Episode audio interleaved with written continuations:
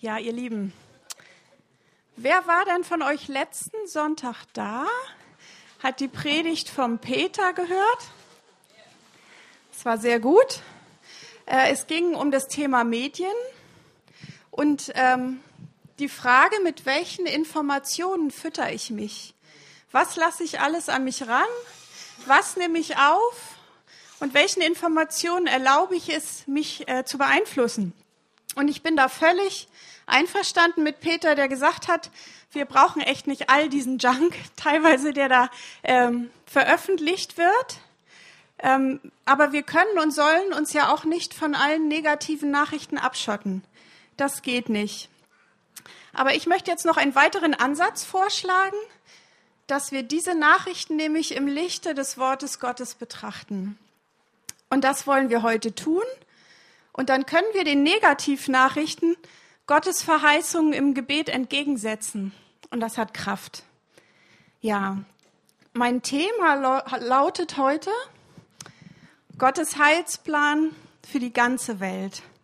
Und ich möchte heute mit uns allen mal so einen Blick über unseren Tellerrand wagen.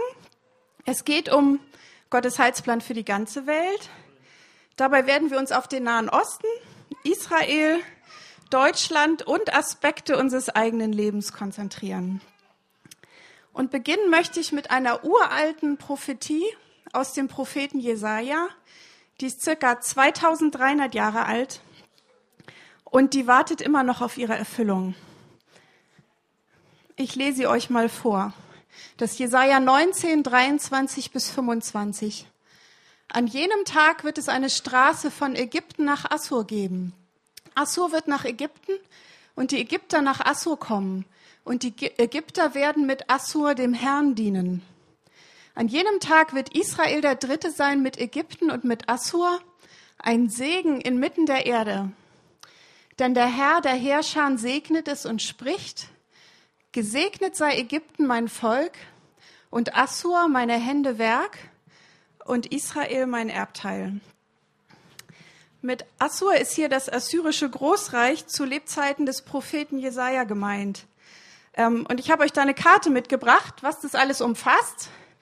Also das hellgrüne, ja.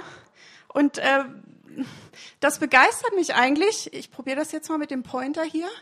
Diese Straße des Friedens wird von Ägypten durch Israel, Syrien, Türkei, alle möglichen Länder dazwischen ähm, bis in den Irak und in den Iran hineinreichen. Und die Völker entlang dieser Straße werden sich gegenseitig besuchen, werden im Frieden miteinander leben und werden ein Segen sein für die ganze Welt.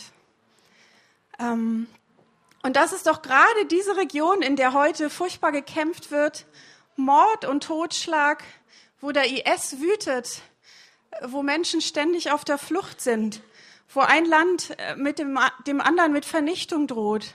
Und gerade aus diesen Gebieten sind auch ganz viele Menschen zu uns nach Deutschland gekommen. Und ich möchte jetzt euch, die ihr aus diesen Regionen kommt, sei es aus den Kurdengebieten, aus dem Iran oder dem Irak, auch aus Afghanistan, das ist ja auch in der Nachbarschaft. Ich möchte euch ganz besonders ansprechen. Oder wenn ihr aus Syrien kommt oder der Türkei. Schon vor über 2300 Jahren hatte der Gott der Bibel euch und eure Länder auf dem Radar. Schon damals hat er Frieden für eure Heimatländer und für eure Heimatregionen verheißen. Und damit möchte ich euch ermutigen. Und noch darüber hinaus, eure Heimatregionen werden ein Segen sein für die ganze Erde. Gott hatte euch schon damals im Blick und er hat euch heute im Blick. Und sein Endziel für eure Völker und eure Länder ist Frieden und Versöhnung. Es ist kein Zufall, dass er hier heute Morgen sitzt. Der Gott der Bibel kennt eure Regionen und er kennt euch auch persönlich schon sehr lange. Diese Herkunftsregionen sind ganz wichtig für Gott, eure Herkunftsregionen. Und ihr seid nicht hier nach Deutschland gekommen, um irgendwas Fremdes kennenzulernen. Ich meine jetzt den Gott der Bibel. Die Geschichte Gottes mit der Menschheit hat an Orten begonnen, die viel näher an eurer Heimatregion sind als zum Beispiel Ditzingen oder Stuttgart. Ja, ihr Schwaben, ihr müsst jetzt entschuldigen, aber so steht's nun mal im Wort Gottes, ja. Diese Regionen werden, werden erwähnt, eure Heimatländer. Ja, ähm, genau, ich zeige euch noch mal eine Karte des Nahen Ostens heute. Nochmal zur Verdeutlichung die Straße des Friedens von Ägypten, Israel, Jordanien, Syrien, Irak bis in den Iran hinein. Auch Teile Saudi-Arabiens gehörten zum assyrischen Friedensreich. Dort verheißt der Gott der Bibel Frieden. Genau. Und äh, zum Beispiel Abraham, der Stammvater des Volkes Israel, wo kam der her? Weiß das jemand? Meldet euch mal. Ur in Chaldea, hervorragend. Und das liegt wo? Oh, Entschuldigung. Das liegt im heutigen Irak. Ja? Und das ist diese kleine Stadt, die heißt heute An-Nasiria. Äh, gar nicht weit vom Iran entfernt. Da ist der Urvater des Glaubens losgewandert, als Gott ihn gerufen hat. Und interessanterweise ist er dann eine Straße nach Israel ins Land Kana angelaufen, die verdächtige Ähnlichkeit hat mit dieser Straße, die in Jesaja 19 beschrieben wird. Ich finde das sehr, sehr spannend. Genau. Ja.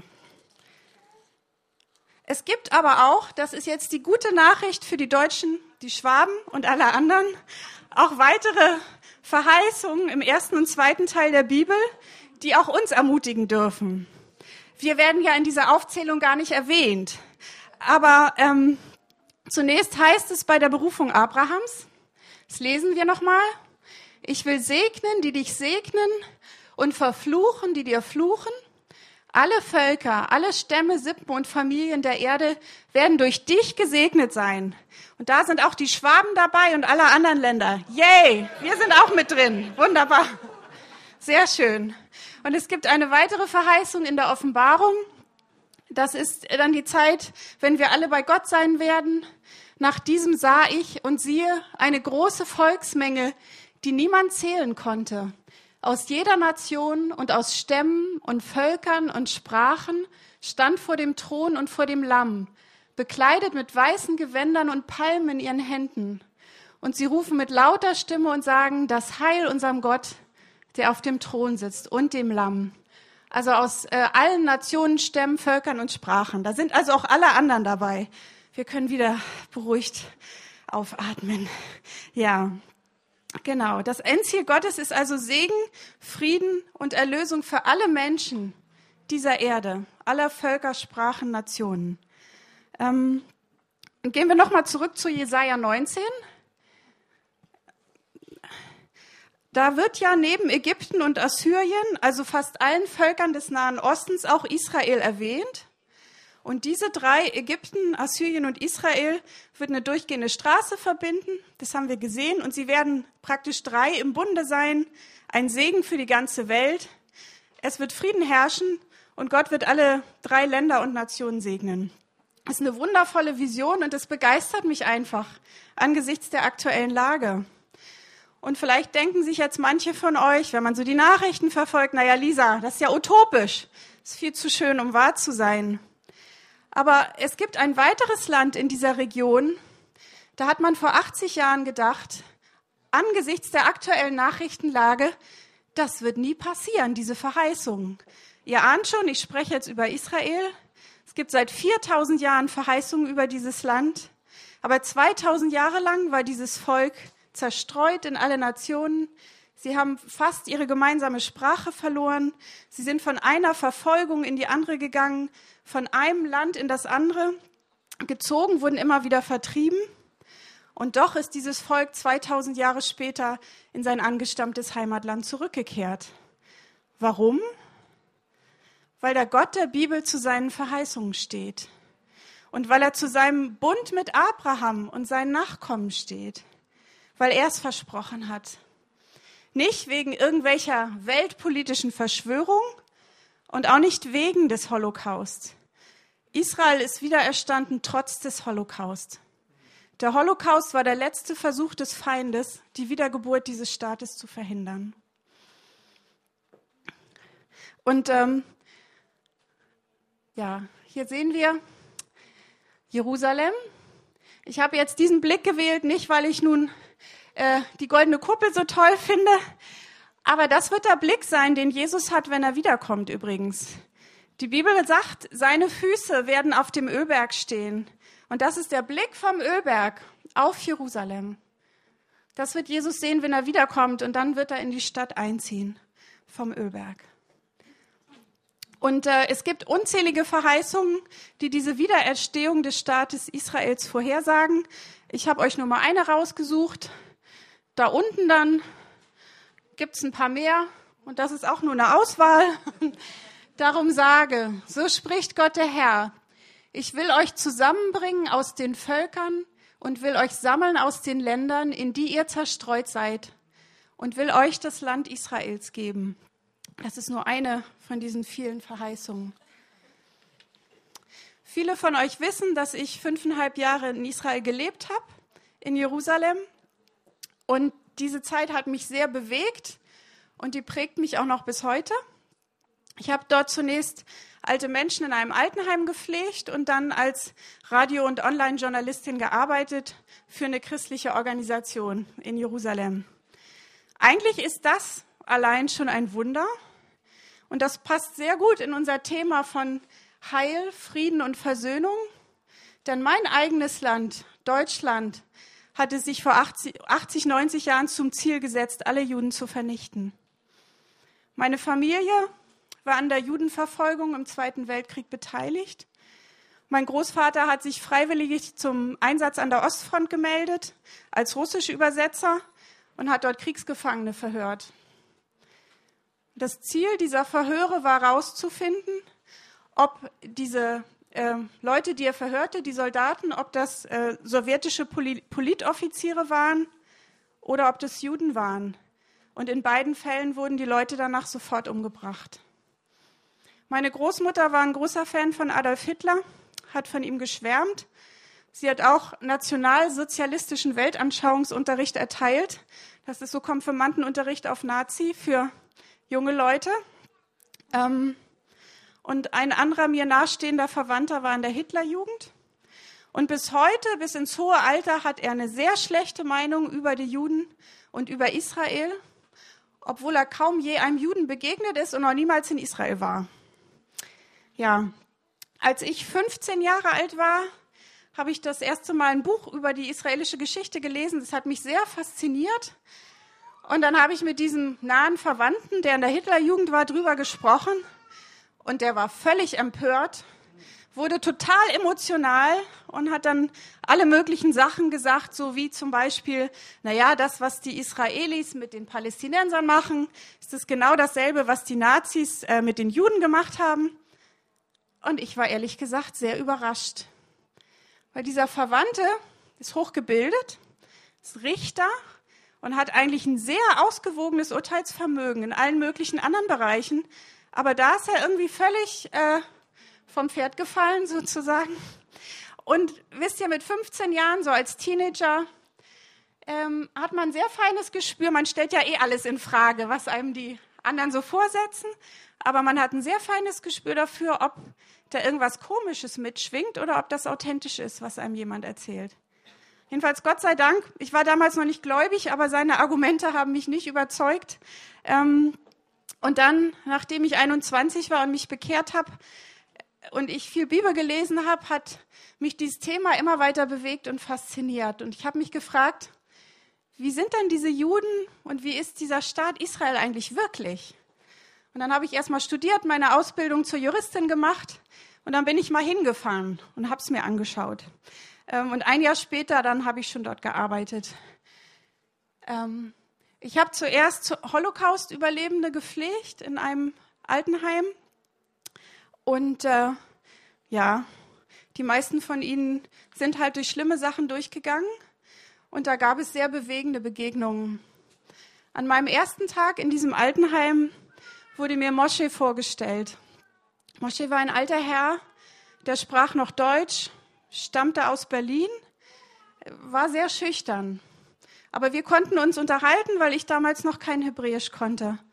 Und er hat mir dann, mir haben dann nachher die Pfleger seinen Arm gezeigt. Und da war noch die Nummer aus dem Konzentrationslager eintätowiert. Und das hat mich sehr geschockt. diese Nummer zu sehen. Wisst ihr, den Juden wurde ja, wenn sie in die Lager kamen, als erstes ihr Name weggenommen. Sie waren da nur noch Nummern und die wurden in die Haut eintätowiert. Und ich habe mich dann gefragt, ist, ist Mosche jetzt so schüchtern mir gegenüber, weil ich als, aus Deutschland bin? Ich war da unsicher. Dann kam eine Beschäftigungstherapeutin, hat Musik gemacht und wir haben angefangen, mit den alten Leuten zu tanzen. Und irgendwie bin ich mit Mosche dann im inneren Ring gelandet und wir haben einen Walzer getanzt zusammen. Und dann war die Musik vorbei und er schaut mich an und sagt ganz leise auf Deutsch zu mir, bitte noch zehn Minuten. Das hat mich sehr bewegt. Und wisst ihr, als ich das Altenheim verließ nach sieben Monaten, war Mosche der letzte der Bewohner, den ich gesehen habe. Der lief mir noch mal über den Weg. Der hat sich nicht mehr an mich erinnert. Da hat er Alzheimer, ja. Das war nur so eine Momentaufnahme mit uns. Aber es war wie so ein Kreis, der sich geschlossen hat. Ich habe noch andere Überlebende des Holocaust getroffen, die Schlimmes erlebt haben.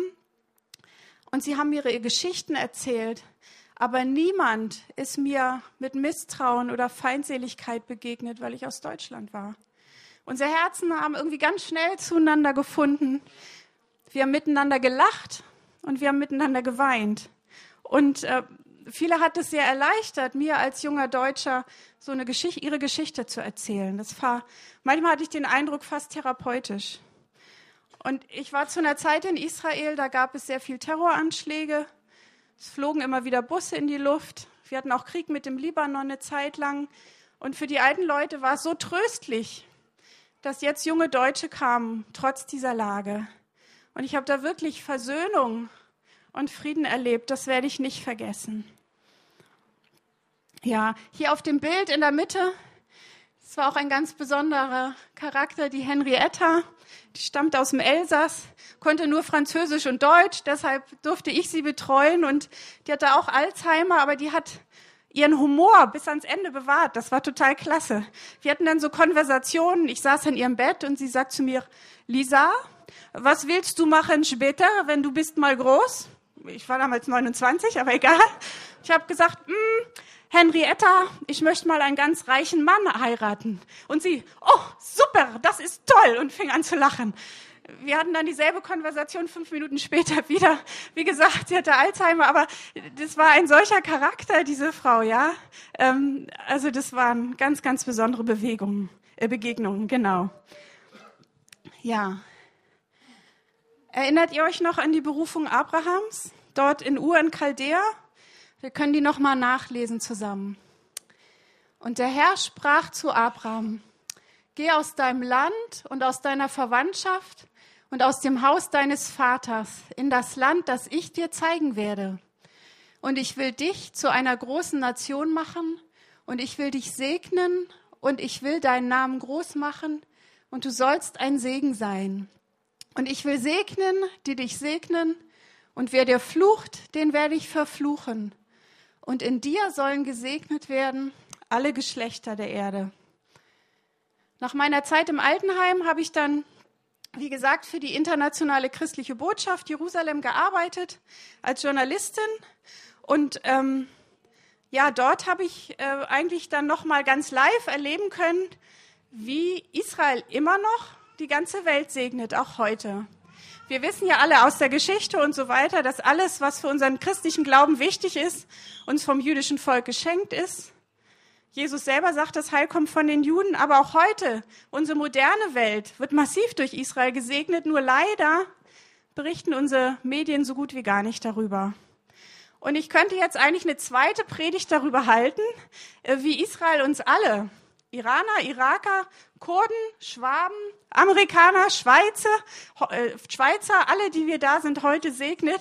Sogar die Schweizer. Was war das jetzt? Bayern, wir, wir nehmen alle mit rein, ja? Aber ähm, dafür bleibt jetzt nicht die Zeit. Wenn jemand äh, Interesse an einer solchen Predigt hat, kann er nachher auf mich zukommen. Aber ich möchte zwei Beispiele herausgreifen, wie Israel auch heute noch die Welt segnet. Das sind Flüchtlingskinder in den Kurdengebieten im Irak bei Erbil. Deren Familien sind vor dem IS geflohen. Und dort in den Kurdengebieten im Irak gibt es israelische und jüdische Hilfsorganisationen, die diesen Menschen helfen. Es gibt Gynäkologen und Ärzte, die die vergewaltigten Mädchen und Frauen betreuen. Es gibt Leute, die dort Lebensmittel verteilen. Es gibt israelische Gläubige, also messianische Juden, die sich auf, und arabische Christen aus Israel, die sich auf dem Weg in den Irak machen und dort Leuten das Evangelium bringen und Sacht spenden. Und ihr müsst euch überlegen, dass das für die extrem gefährlich ist. Überlegt mal, ein Jude oder Israeli fällt dem IS in die Hände. Die Helfer, die dorthin gehen, haben in der Regel die doppelte Staatsbürgerschaft. Das heißt, die reisen sozusagen inkognito rein, ja, aber die riskieren dort ihr Leben. Und ein zweites Beispiel ist, ihr wisst alle aus den Medien über den Syrienkrieg, ein furchtbarer Bürgerkrieg, der seit 2011 dort wütet. Über 400.000 Menschen sind bereits gestorben. Aktuell sind 200.000 in Aleppo eingeschlossen, äh, ohne Versorgung. Da wird furchtbar gekämpft. Die Leute haben nichts zu essen, verhungern teilweise. Und äh, ja, letztlich kämpfen da verschiedene Gruppen. Luftunterstützung gibt es aus verschiedenen Ländern. Aber die einzigen, die wirklich am Boden Leuten helfen, sind die Israelis. Es gibt ein Feldlazarett der israelischen Armee an der israelisch-syrischen Grenze. Und dort werden Verwundete aus diesem Bürgerkrieg hingebracht, denen man in Syrien nicht mehr helfen kann. Die, die haben eine Notiz irgendwie angeheftet an ihre Klamotten auf Arabisch. Und da steht die letzte Diagnose drauf, die ein syrischer Arzt erstellen konnte. Und in Israel gibt es viele arabische Ärzte und Pfleger, die das verstehen können. Und entweder werden diese Syrer dann äh, an der Grenze im Feldlazarett behandelt und dann wieder zurückgeschickt. Und wenn sie nicht behandelt werden können, dort fliegt man sie ins Galilee Medical Center. Das ist das zweitgrößte staatliche israelische Krankenhaus. Das ist zehn Kilometer nur von der Grenze entfernt. Und dort werden diese Leute kostenlos wiederhergestellt. Ich komme um die Werbung nicht herum, aber da, ich denke, das ist auch gut. Was ihr gesehen habt, war jetzt ein Ausschnitt aus unserer TV, aus unserem TV-Magazin von der christlichen Botschaft. Das heißt Faszination Israel. Und dort bekommt man solche Infos, Infos, die unsere Nachrichten halt überhaupt nicht zeigen, unter www.faszinationisrael.de. Oder wer von euch Bibel TV empfangen kann, die Sendungen kommen immer Montagabends um 18.30 Uhr, eine halbe Stunde auf Bibel TV. Aber die ganze Mediathek findet ihr auch im Internet. Also da könnt ihr gerne äh, reinschauen. Ich möchte jetzt noch ein weiteres Thema ansprechen, das mit Gottes Heilsplan und Heilwerden zu tun hat. Wenn wir uns an diese Straße erinnern, nochmal in Jesaja 19, darauf möchte ich zurückkommen. Dort steht, dass dort entlang dieser Straße sich einzelne Volksgruppen besuchen werden. Ja, Menschen aus Assyrien werden durch Israel nach Ägypten reisen und umgekehrt. Sie werden drei im Bunde sein und sie werden sich gegenseitig besuchen. Wenn man die jetzige Region dort anguckt und die Realitäten dort, sehen wir was ganz anderes. Wir sehen, dass dort viele Menschen auf der Flucht sind und fliehen. Und auch das ist ein Thema, zu dem die Bibel und der Gott der Bibel sehr viel zu sagen hat. Viele Personen aus der Bibel mussten fliehen. Denkt mal an die alten Propheten, die waren ja ständig auf der Flucht. Denkt an Josef zum Beispiel, der ist nicht geflohen, der wurde sogar verschleppt in ein fremdes Land. König David war auf der Flucht vor Saul ähm, und musste nachher auch vor seinem Sohn Absalom fliehen, der ihn umbringen wollte. Und er hat dazu in den Psalmen geschrieben, und das bewegt mich sehr, zähle die Tage meiner Flucht, sammle meine Tränen in deinen Krug.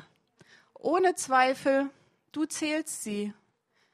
Gott zählt die Tränen, die durch Flucht und Heimatverlust entstanden sind. Es ist ein Thema, das sich durch die Bibel zieht. Und dann natürlich das superklassische Beispiel, auch Jesus musste fliehen.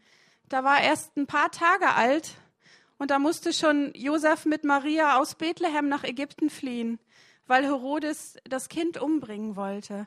Also schon in frühester Kindheit äh, hat Jesus diese Erfahrung gemacht. Ähm, Matthäus 2, Vers 13 kann man das nachlesen. Er kann sich also vollständig auch mit dieser Thematik identifizieren.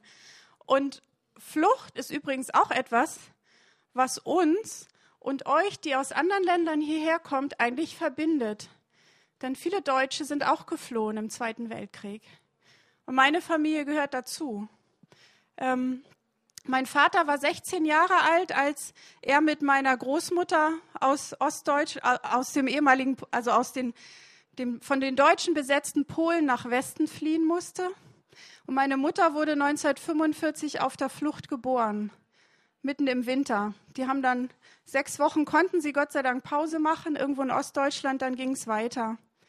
Ich habe den Fluchtbericht meiner Oma gelesen und da gab es eine Nacht, da haben sie fast mal den falschen Zug genommen. Ähm, sie sind dann in einen anderen Zug eingestiegen, aber haben nachher erfahren, der Zug, den sie zuerst nehmen wollten, der hatte ganz viele offene Wagen und ganz viele Babys und Kleinkinder sind in dieser Nacht erfroren. Wenn sie diesen Zug genommen hätten, würde ich heute nicht hier stehen. Was ich damit sagen möchte, ist, es ist kein Zufall, dass wir hier alle heute hier sind. Und es ist Gottes Gnade, dass wir alle hier sind. Und ich bin so dankbar dafür. Ja, meine Familie kam dann äh, vom Osten halt nach Westdeutschland, hatten auch alles verloren, mussten sich ein neues Leben wieder aufbauen. Das ist ihnen schon gelungen, aber es war halt auch nicht einfach. Und obwohl sie Deutsche waren, waren viele Deutsche in Westdeutschland auch nicht so begeistert über die Flüchtlinge. Ähm, aber sie haben es geschafft in der Generation meiner Eltern. Aber dieses Gefühl, fremd zu sein, kenne ich auch noch selber, obwohl ich in Westdeutschland geboren bin. Und äh, dann, ich komme aus, ganz aus dem Norden in Deutschland, aus Flensburg. Und äh, dann habe ich auch noch in Niederbayern studiert, bin also ganz, ganz weit, fast 1000 Kilometer in den Süden gegangen. Und da habe ich furchtbares Heimweh gekriegt. Ähm, und in der Zeit, in dieser Krise, habe ich dann Jesus mein Leben gegeben. Und obwohl ich da noch in Bayern war, Eva, verzeih mir, ähm, kehrte auf einmal Frieden in mein Herz ein. Nein, ich bin einfach angekommen. Ich bin einfach angekommen bei Gott. Und dann bin ich noch weitere fünf Jahre in Bayern geblieben. Ja, sieben Jahre in Bayern. Gell? Genau. Aber was ich betonen möchte ist, als ich dann Jesus mein Leben gegeben habe, hatte ich das erste Mal das Gefühl, ich komme zu Hause an. Ich darf bei Gott ankommen und ich finde eine Heimat, unabhängig von meinen äußeren Umständen. Und das hat mir sehr viel Frieden gegeben. Und die Bibel sagt dann auch noch was Spannendes dazu. Unser Bürgerrecht aber ist im Himmel, woher wir auch erwarten den Heiland, den Herrn Jesus Christus. Das heißt, die entscheidende Staatsbürgerschaft die vor Gott zählt, also nicht unwichtig, wo wir herkommen, ja, aber die entscheidende Staatsbürgerschaft ist sein Königreich, das Königreich Gottes.